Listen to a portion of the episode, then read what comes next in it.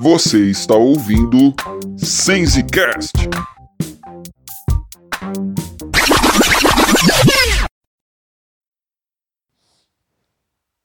João 21, nós vamos ler o texto das Escrituras a partir do versículo 1 até o versículo 14. João capítulo 21, versículo 1 até o versículo 14. Eu compartilhava com alguns amigos, com alguns irmãos antes de vir aqui pregar essa palavra, do quanto essa palavra queimou no meu coração o quanto essa palavra ardeu no meu coração para pregar. E eu digo uma coisa para vocês: faz tempo que eu não senti uma sensação tão diferente como essa para trazer essa palavra. O Senhor falou muito comigo. Senhor sempre fala comigo através da ministração da palavra do Senhor, antes de transmitir para você. O Senhor ele fala primeiro aqui.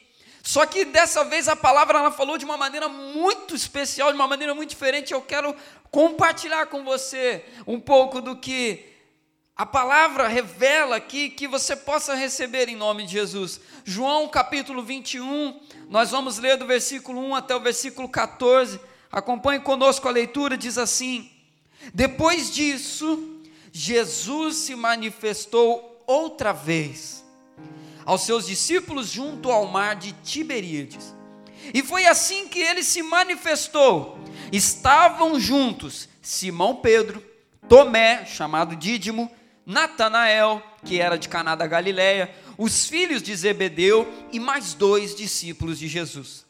Simão Pedro disse aos outros: Vou pescar. Os outros responderam: Nós vamos também com você.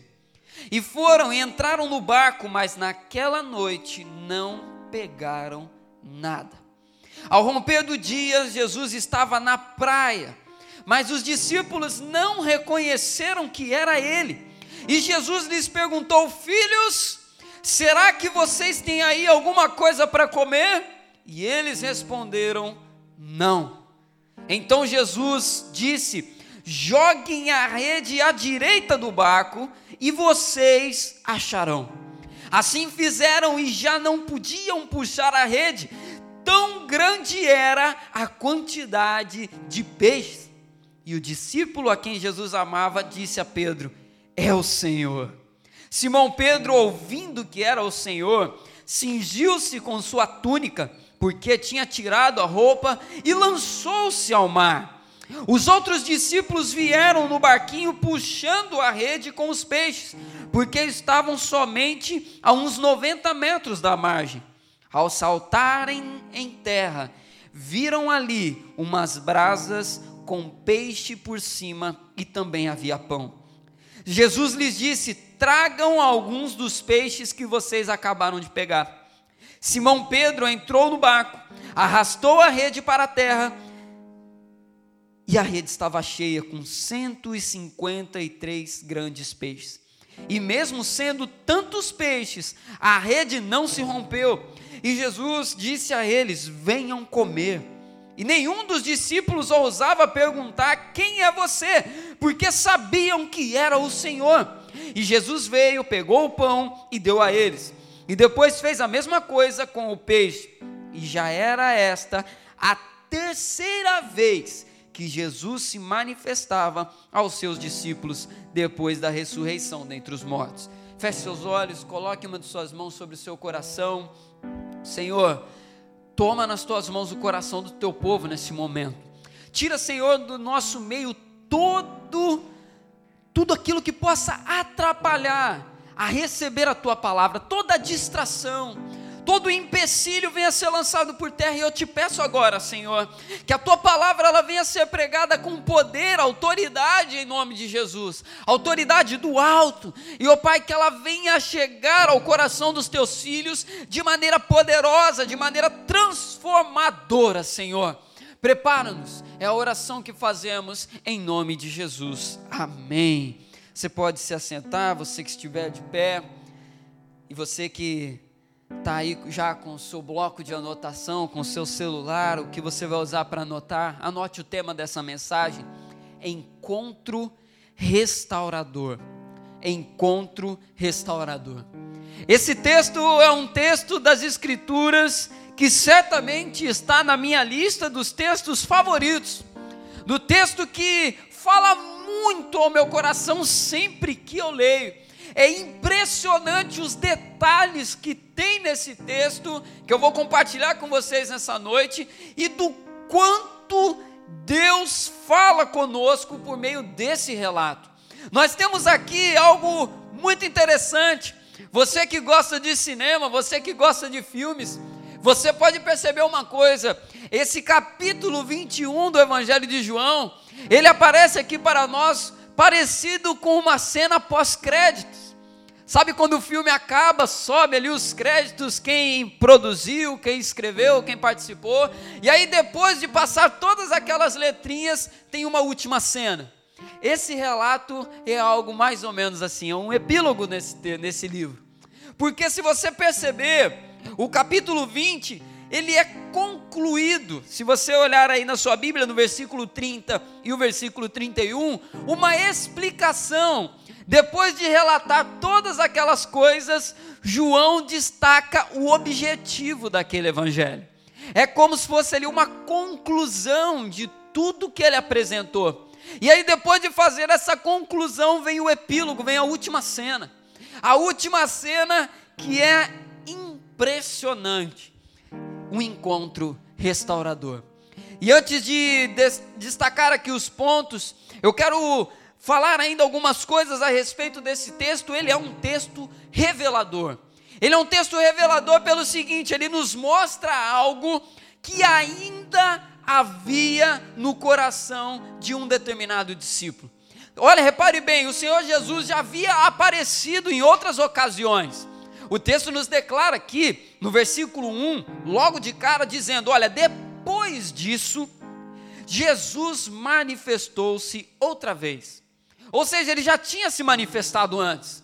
Ele já tinha aparecido para os discípulos antes. O versículo 14 ainda fecha essa informação mais uma vez, dizendo: Olha, era a terceira vez que Jesus se manifestava aos seus discípulos. Mas é impressionante, Jesus, mesmo após já ter aparecido ressurreto, ainda havia algo no íntimo de um discípulo que precisava ser tratado. Uma outra coisa que eu quero ainda destacar sobre esse texto é que ele mostra para nós aqui uma realidade que muitos de nós ainda vivemos hoje. Semana passada nós celebramos a Páscoa, nós celebramos a morte e ressurreição do Rei dos Reis, a morte e ressurreição de Cristo Jesus. Aí você vê, depois daquela celebração, aquela alegria, participamos da mesa, ceamos juntos, uma mensagem que alegra o nosso coração.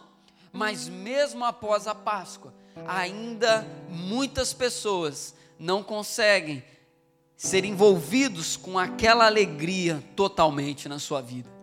Parece que ainda há alguma outra coisa a ser tratada. A mensagem ela é maravilhosa, a mensagem ela é recebida, a mensagem é abraçada, mas parece que meu Deus, ainda tem alguma coisa eu ainda preciso receber um toque do Senhor, tem alguma coisa, a culpa ainda toma conta do meu coração, eu ainda não consegui me libertar disso. Eu sei que Jesus morreu por amor a, a nós, eu sei que Ele perdoou os pecados, eu sei que Ele fez todas essas coisas maravilhosas, mas parece que é como se não fosse para mim aquilo. Muitas pessoas olham para aquilo e não conseguem se enxergar parte daquilo. Não foi para mim. Eu estou numa situação que só Deus sabe. Esse texto nos revela algumas coisas sobre isso. E eu quero já começar a destacar aqui nesses pontos para vocês. Você que está anotando, anote. Primeiro ponto dessa mensagem: planos rasgados. Planos rasgados. E aí eu quero ler com você o versículo 2 Versículo 2 diz assim: Estavam juntos Pedro, Tomé, chamado Dídimo, Natanael, que era de Caná da Galiléia, os filhos de Zebedeu e mais dois discípulos de Jesus. E Simão Pedro disse aos outros: Vou pescar.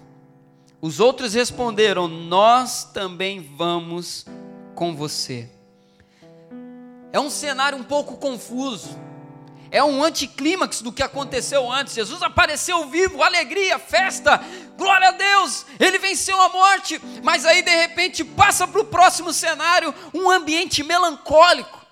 É impressionante que nós podemos até sentir o clima, o ambiente desse texto quando lemos aqui. Nós vemos que era a noite, então um breu, uma escuridão. Os discípulos estavam ali, a palavra nos fala que eram sete discípulos, estavam ali reunidos e de repente a primeira fala aparece fala de Pedro: Vou pescar. Uma fala seca, duas palavras, mas duas palavras que muito provavelmente foram ditas num, num, num, desânimo, num abatimento, porque nós vemos ao longo desse texto que Pedro estava abatido. Nós vemos aqui que Pedro ainda tinha coisa, uma ferida na vida dele que precisava ser tratada. E ele declara isso: vou pescar. E aquela atitude de Pedro arrastou os outros discípulos que disseram: Vamos com você. Essa frase, essa frase, ela fala muito. Duas palavrinhas que Pedro declara aqui. É um clima melancólico que não parece fazer sentido com o que estava no contexto ali. Jesus já tinha aparecido, eles já tinham visto, e tendo aqui sete discípulos na passagem, nós percebemos ainda uma coisa: mesmo havendo sete, a passagem nos dá um claro foco em um desses sete. Por conta de tudo que aparece aqui, todo o cenário, tudo que acontece, o foco estava em Pedro. Pedro precisava ser tratado. Pedro estava abatido.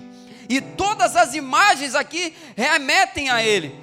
E talvez essa fala dele aqui, primeira, à primeira vista, ela pode parecer pouca coisa. Vou pescar. Inclusive há uma discussão entre estudiosos da Bíblia que dizem que uns dizem que aquilo era uma frase corriqueira, porque Pedro continuava, Pedro era pescador, então ele foi fazer algo que ele já costumava fazer. Só que tem uma outra linha, e eu confesso sou adepto dessa, de que na verdade essa frase revela esse abatimento de Pedro, porque Pedro havia deixado tudo para trás. E tem base para isso. Lucas capítulo 5, versículo 11. Depois da pesca maravilhosa, chamado de Pedro, Pedro declara, Pedro não, perdão, o evangelho de Lucas declara que Jesus chamando Pedro para segui-lo, diz a palavra: Pedro deixou tudo e seguiu Jesus. Talvez à luz desse texto uma pessoa possa dizer: peraí, mas ele deixou lá, mas não significa que ele abandonou aquela carreira. Ele pode muito bem ter deixado o barco ali, ter deixado as redes ali e ido atrás de Jesus. E depois ele voltou e continuou a vida dele. Mas tem um outro texto, Mateus capítulo 19, versículo 27 até o versículo 30, que nos mostra uma outra coisa. Jesus está falando com os discípulos e Pedro levanta e diz: Eu quero até ler esse texto aqui para você, para não citar errado. Mateus capítulo 19, versículo 27 até o versículo 30. Olha só o que diz aqui. Então Pedro, tomando a palavra, disse: Eis que nós deixamos tudo e seguimos o Senhor. O que será, pois, de nós? Jesus lhe respondeu: Em verdade lhes digo que, na regeneração, quando o Filho do Homem se assentar no trono da sua glória, vocês que me seguiram também se assentarão em doze tronos para julgar as doze tribos de Israel.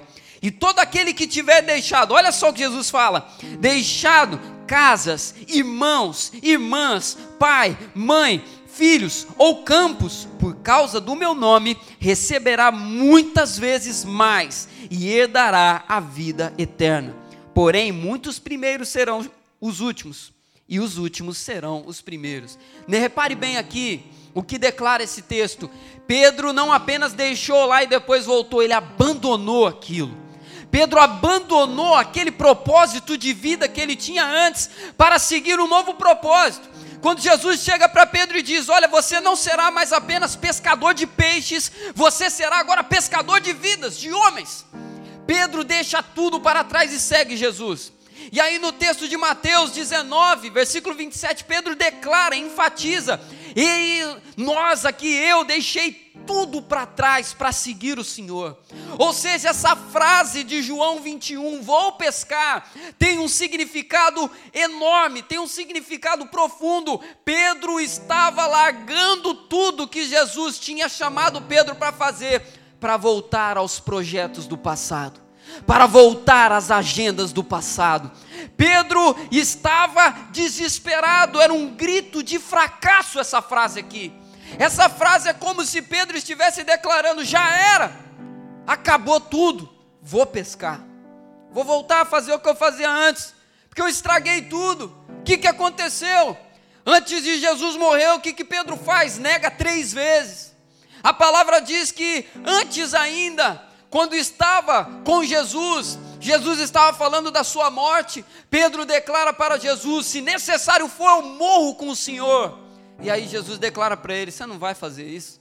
Muito pelo contrário, antes do galo cantar, você vai me negar três vezes. Pedro era intenso. E aí eu imagino naquela hora o que, que deve ter passado na cabeça de Pedro. Pedro achava que, que ia até o final.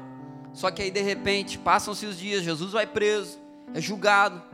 Enquanto estava ali sendo humilhado, Pedro é perguntado três vezes: Você estava com eles? Você é um deles? Você estava junto ali. E Pedro, nas três vezes, fala: Eu, eu não conheço esse, eu não conheço esse homem. Eu, eu não sei, eu não estava. Eu sou um deles. E quando ele nega pela terceira vez, o galo canta. E a palavra diz que Jesus olha para Pedro e Pedro vai aos prantos. Pedro sai correndo daquele lugar, chorando copiosamente.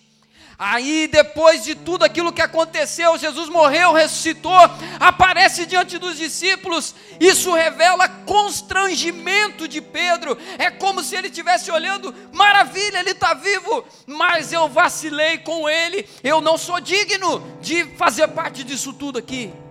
Há um constrangimento. Pedro volta a pescar. Talvez você que está nos assistindo, você sabe muito bem o propósito de Deus na sua vida. Você sabe muito bem o chamado de Deus na sua vida. Você sabe muito bem a vida com Deus que você é chamado a viver mas por conta de alguma frustração, talvez com você mesmo, você rasgou os planos, você rasgou os projetos eternos do Altíssimo na sua vida e voltou a pescar.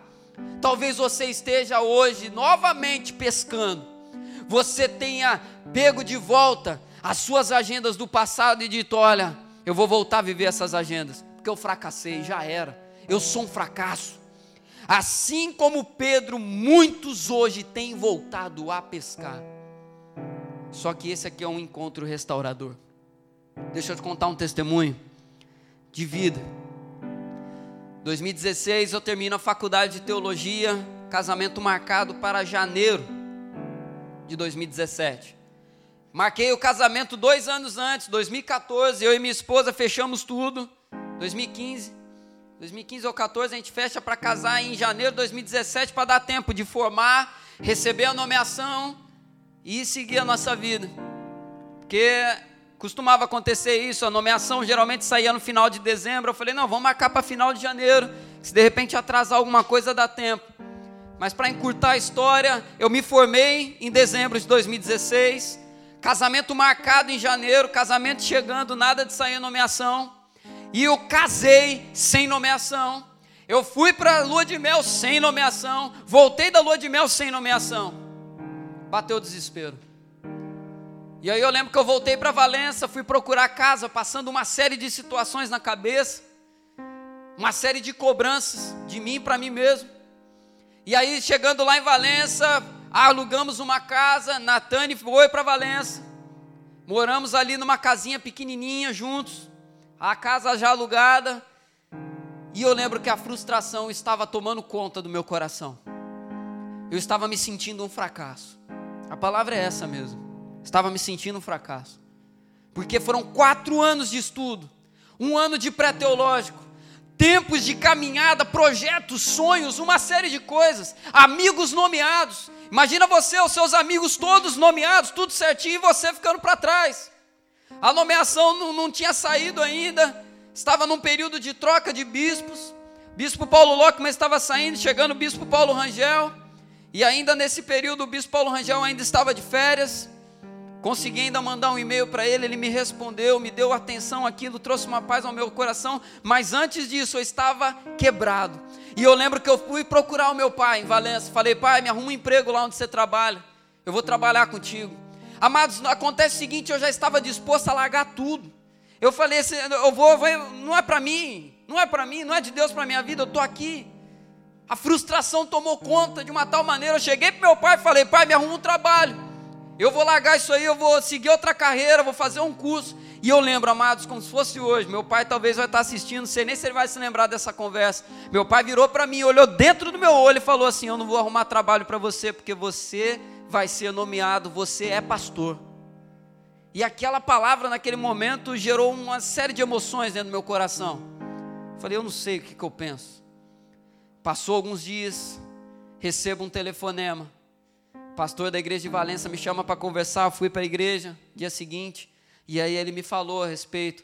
O bispo tinha entrado em contato com ele, tinha uma possibilidade de nomeação em Realengo. E eu fui nomeado para lá e fui trabalhar. Só que eu quase joguei tudo para o alto. Eu já estava com um plano de fuga já totalmente preparado. Eu já estava começando a rasgar os planos de Deus para minha vida. Mas o Senhor interviu, o Senhor abriu a porta, o Senhor honrou o chamado que Ele tinha feito na minha vida. E assim como Ele agiu na minha vida, eu quero dizer para você também, amados: o Senhor vai ao teu encontro nessa noite, onde essa palavra chegar nesse momento, é noite de restauração de propósitos. E aí eu quero avançar com você para o segundo ponto dessa mensagem. Falamos aqui sobre o ambiente melancólico. Você já viu qual era o ambiente naquela noite? Um breu, tudo escuro. Pedro frustrado, voltando a pescar. Desesperança total. Segundo ponto, anote aí. Restaurando a memória do chamado. Restaurando a memória do chamado. Melancolia no ar frustração, tristeza. Mas Jesus chega na praia. Quero ler com você versículo 4. Olha aí o que diz o versículo 4. Ao romper o dia, Jesus estava na praia, mas os discípulos não reconheceram que era ele. E Jesus lhes perguntou: olha só essa pergunta aqui, presta atenção, a gente já vai voltar nela. Filhos, Será que vocês têm alguma coisa aí para comer? E eles responderam: Não. Então Jesus disse: Joguem a rede à direita do barco e vocês acharão. Assim fizeram e já não podiam puxar a rede, tão grande era a quantidade de peixes. E o discípulo a quem Jesus amava disse a Pedro: É o Senhor. Antes de falar dessa pesca, eu quero falar sobre algo que eu não consigo desconsiderar nesse texto. Essa pergunta de Jesus revela aos meus olhos aqui um certo senso de humor de Deus conosco. Olha só a cena, eles estão lá pescando, Jesus chega na praia. E Jesus lá da praia pergunta: Filhos, será que tem alguma coisa aí com vocês para comer? Amados, sejamos sinceros, será que Jesus não sabia o que tinha ou o que não tinha naquele barco? Sério mesmo? Jesus chega de longe, olha lá. Imagina aí Jesus chegando lá na praia olhando. Pedro voltou a pescar. E Jesus olhando Pedro de volta lá. Jesus olhando lá da praia. Mas Pedro tinha largado tudo. Pedro estava no caminho do propósito. Pedro tinha largado aquele, aquela agenda humana que eu já tinha falado para largar. E tinha abraçado a agenda do reino dos céus na vida dele. Agora olha lá, Pedro está pescando, Jesus está lá na praia olhando, Pedro está pescando. E aí de repente ele lança a pergunta: Filho, será que tem alguma coisa aí para comer? Uma das ironias do Senhor, ele nos. Perdão. Ele nos fala, ele nos fala quando quando nós estamos forçando algo, quando nós forçamos algo que não deveríamos viver, Ele fala conosco, amados. Talvez o Senhor já tenha falado contigo. Você está lá pescando, você está fazendo algo que você sabe que não deveria fazer, e aí o Senhor fala, sopra no teu ouvido. Isso não está dando certo. Isso não vai te levar para lugar nenhum. Tem algo aí para comer? Está dando certo esse plano de fuga seu? Não está. Por que, que você está forçando nisso que não é mais para você? Por quê? E aí você está lá forçando, você sabe que não é aquilo mais. E aí Jesus está olhando lá da praia. Nesse momento, Jesus está olhando para você, amado, amada. E Ele está perguntando: tem comida aí? Está dando certo isso? Ele olhou para a teimosia de Pedro. E lançou essa pergunta Retroceder do propósito de Deus significa retroceder para os fracassos do passado. Pedro voltou a repetir os fracassos do passado dele. O que que Jesus encontrou quando chamou Pedro? Diz a palavra que ele estava pregando, lá em Lucas capítulo 5. Jesus chega pregando para a multidão, ele entra no barco de Pedro e pede: Pedro, chega só um pouquinho para trás. E aí, depois de ensinar, a multidão vai embora. Jesus vira para Pedro e fala assim: Vai lá pescar. E aí, Pedro fala o quê? Eu tentei a noite inteira e não, não consegui nada. Olha o fracasso. Eu fracassei. E de repente, quando Jesus olha aqui em João 21, ele vê Pedro de volta no fracasso do passado, vivendo de novo aquela dor do passado. E aí Jesus fala, pergunta: e Jesus começa então a remontar a memória do chamado de Pedro. Jesus começa a agir depois daquela pergunta. Quando ele pergunta e eles respondem o não, Jesus fala: joga a rede do outro lado, joga a rede à direita do barco. E aí, quando eles jogam a rede, eles puxam, tem muito peixe, eles não conseguem nem puxar de qualquer maneira, porque está muito pesado. Jesus remontou o chamado de Pedro naquele momento. Jesus remonta a memória de Pedro do chamado, imagina o que passou na cabeça de Pedro ali, vendo aquela cena, uma cena que marcou a vida dele, está acontecendo de novo.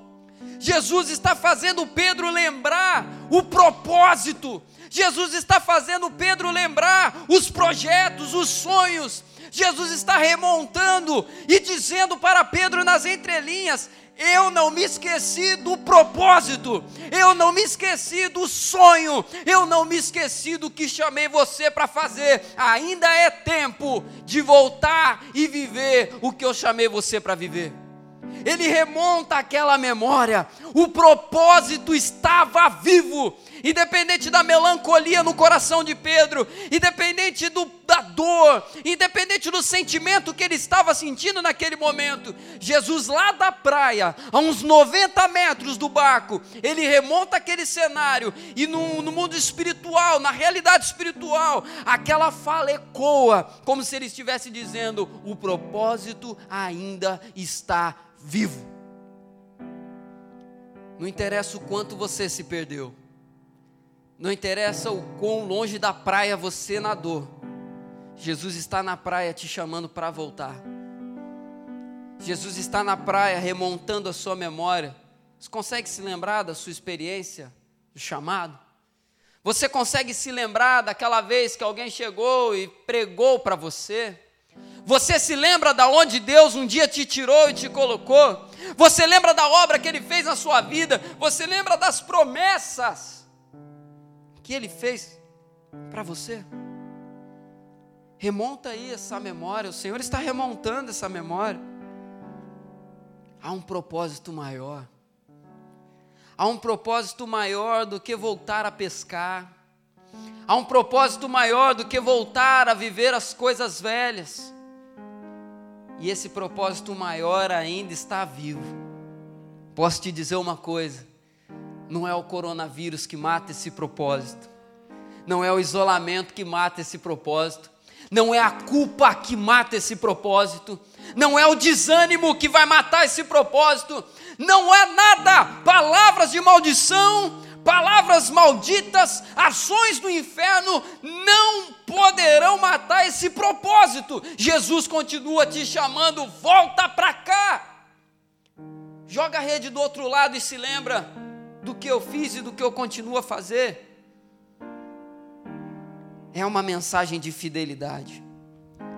Portanto, depois de Pedro tentar rasgar os planos e voltar aos projetos do passado, Jesus restaura a sua memória do chamado. Esse é o segundo ponto dessa mensagem. Restaurando a memória do passado. Impactante. Impactante. Eu não consigo ler esse texto sem parar e refletir um pouco. Só que algo ainda mais impactante estava por vir. E esse para mim é o ponto alto desses versículos do 1 ao 14. Terceiro ponto dessa mensagem: curando as feridas do fracasso curando as feridas do fracasso. Versículo 9. Ao saltarem em terra, viram ali umas brasas com peixe por cima, e também havia pão. Eu quero ler mais uma vez. Ao saltarem em terra, viram ali umas brasas com peixe por cima e também havia pão. Foi impactante o que aconteceu anteriormente aqui, não foi? A remontagem do ambiente do chamado. Mas mal sabe você, mal sabia Pedro, que o melhor ainda estava por vir. E aí eu quero muito a sua atenção agora. Quero muito a sua atenção agora, porque isso certamente vai impactar o seu coração. Pedro foi lembrado do chamado, e aí ele volta para a praia, volta nadando. A palavra do Senhor diz que quando ele vê que é Jesus lá, ele não quer nem saber de remar de volta, ele põe a roupa e vai nadando mesmo. Ele mergulha e vai nadando, e depois vocês trazem o barco aí, eu vou na frente. Pedro viu que tinha algo diferente no ar. E ele vai nadando e volta lá para onde Jesus estava. Só que tem uma situação, a memória do chamado foi restaurada. Amém. Talvez nesse momento a sua memória ela está aí, está martelando os pensamentos do chamado, dos sonhos de Deus, está aí. Só que ainda tem uma questão. Pedro ainda tinha uma ferida. Pedro ainda tinha uma ferida aberta que precisava cicatrizar. Talvez você agora esteja pensando nisso. Eu lembro, pastor, do chamado. Eu lembro, pastor, dos sonhos. Eu lembro, pastor, do propósito. Eu lembro, pastor, da vida com Deus. Eu lembro. Só que você não imagina como eu estou aqui agora.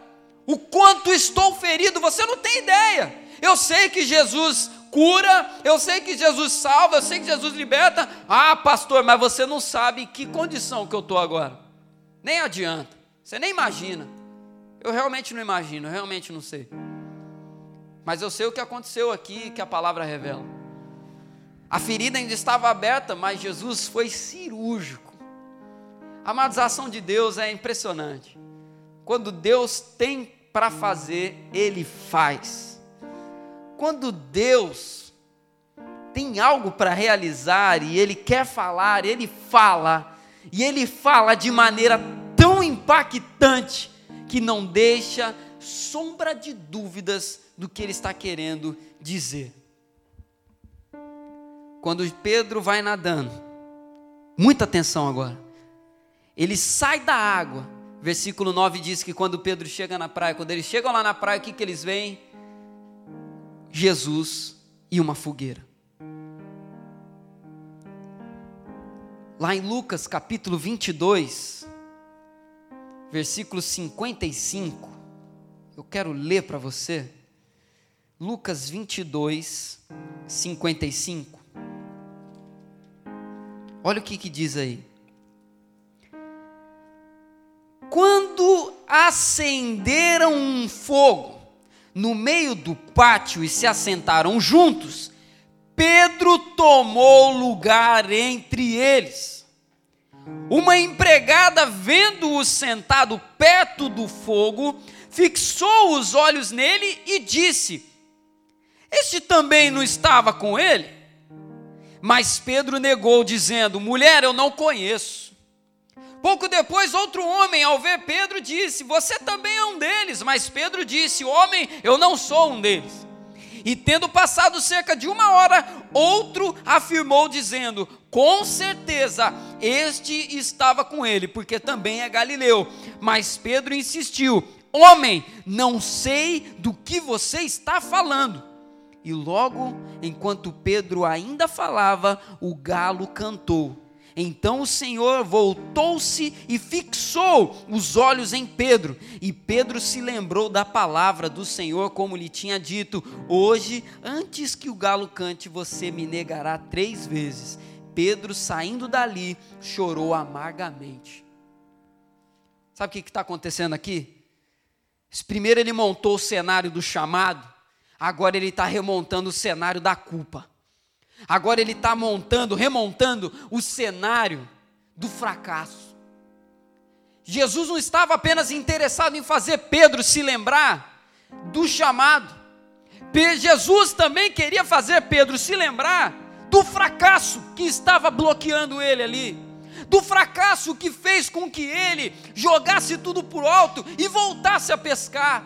Jesus prepara o ambiente, e quando Pedro sai da água, o que ele encontra é exatamente o cenário que era o cenário do fracasso.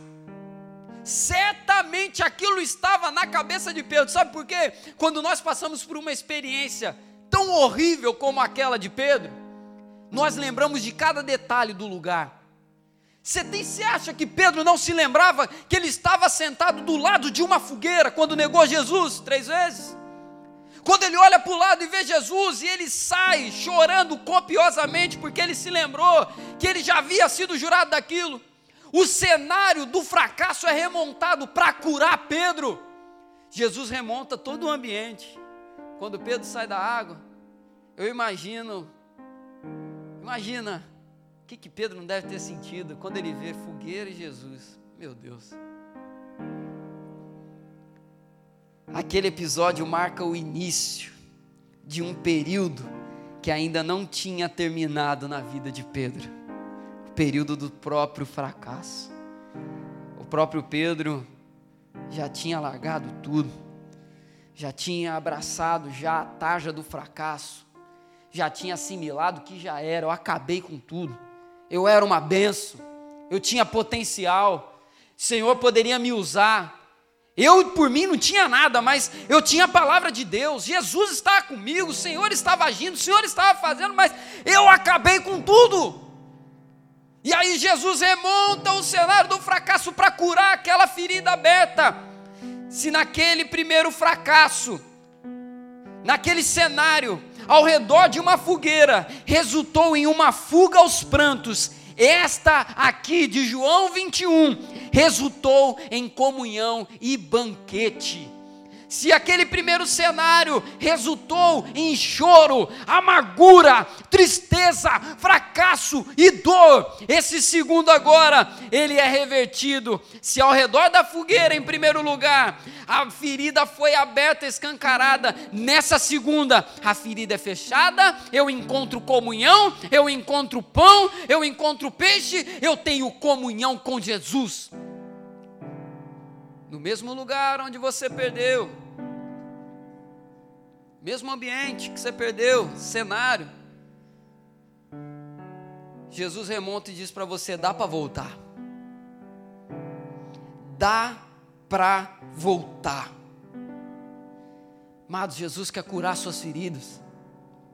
Jesus quer curar suas feridas. Todo encontro com o ressurreto resulta em cura das feridas. Jesus quer curar as feridas mais profundas da sua alma. Jesus quer curar as feridas mais profundas do teu espírito.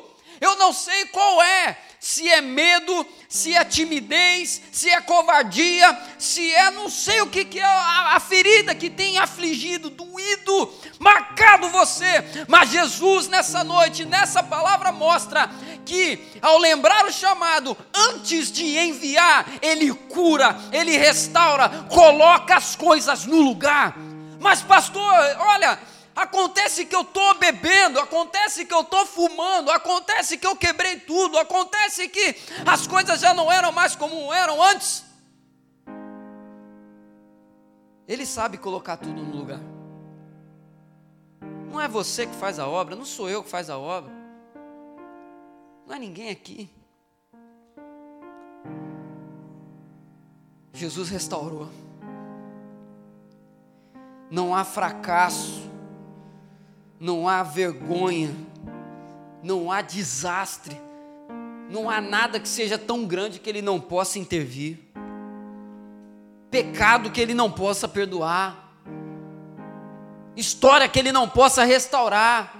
Se há arrependimento no seu coração, se há quebrantamento, está tudo pronto. Só volta, só deixa Ele restaurar.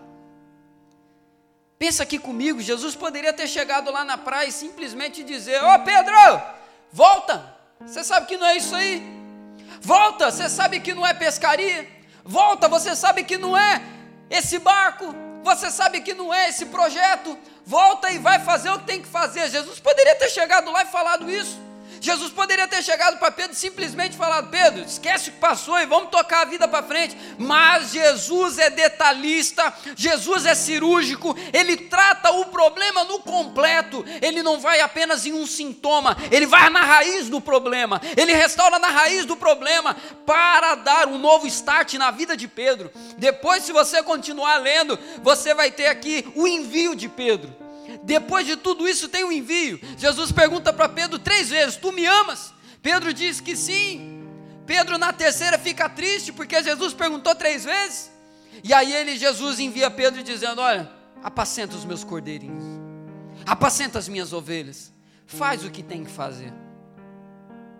Olha, Pedro, você já se lembrou de tudo.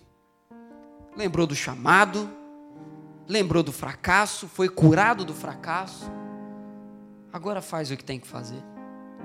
Agora volta. Larga isso agora. Chega de culpa. Chega desse sentimento horrível. Chega de engano. Jesus cura as feridas do fracasso. Eu acho impressionante como Deus cuida de nós. Jesus poderia ter de repente feito isso já no primeiro encontro. A palavra diz que dois encontros antes desse aconteceram. Dois.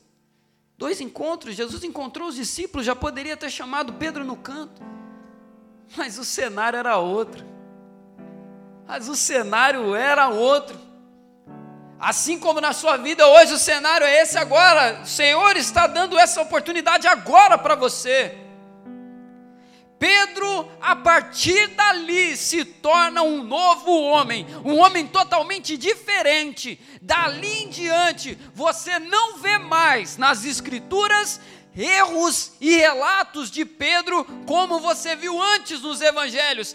Dali em diante, virando a sua página, Atos dos Apóstolos em diante, não tem mais aquele pescador, turrão, meio coisa. Nós vemos nascer agora o apóstolo apóstolo Pedro, homem cheio de virtude de Deus. Atos nos mostra que Pedro é cheio do Espírito Santo. Aquela vida mais ou menos fica para trás e algo novo começa a partir dali. O mesmo Deus que operou na vida de Pedro é o que opera na minha vida e na sua vida também. Assim como Ele abriu a porta para que eu pudesse viver o ministério que Ele me deu, que Ele me chamou, é Ele também que sustenta o seu propósito, é Ele que sustenta a sua vida, é Ele que sustenta os sonhos que Ele tem para você. há um encontro restaurador. Aproveite esse momento, aproveite esse dia, essa palavra. O Senhor quer curar a sua ferida, restaurar a sua vida e enviar você.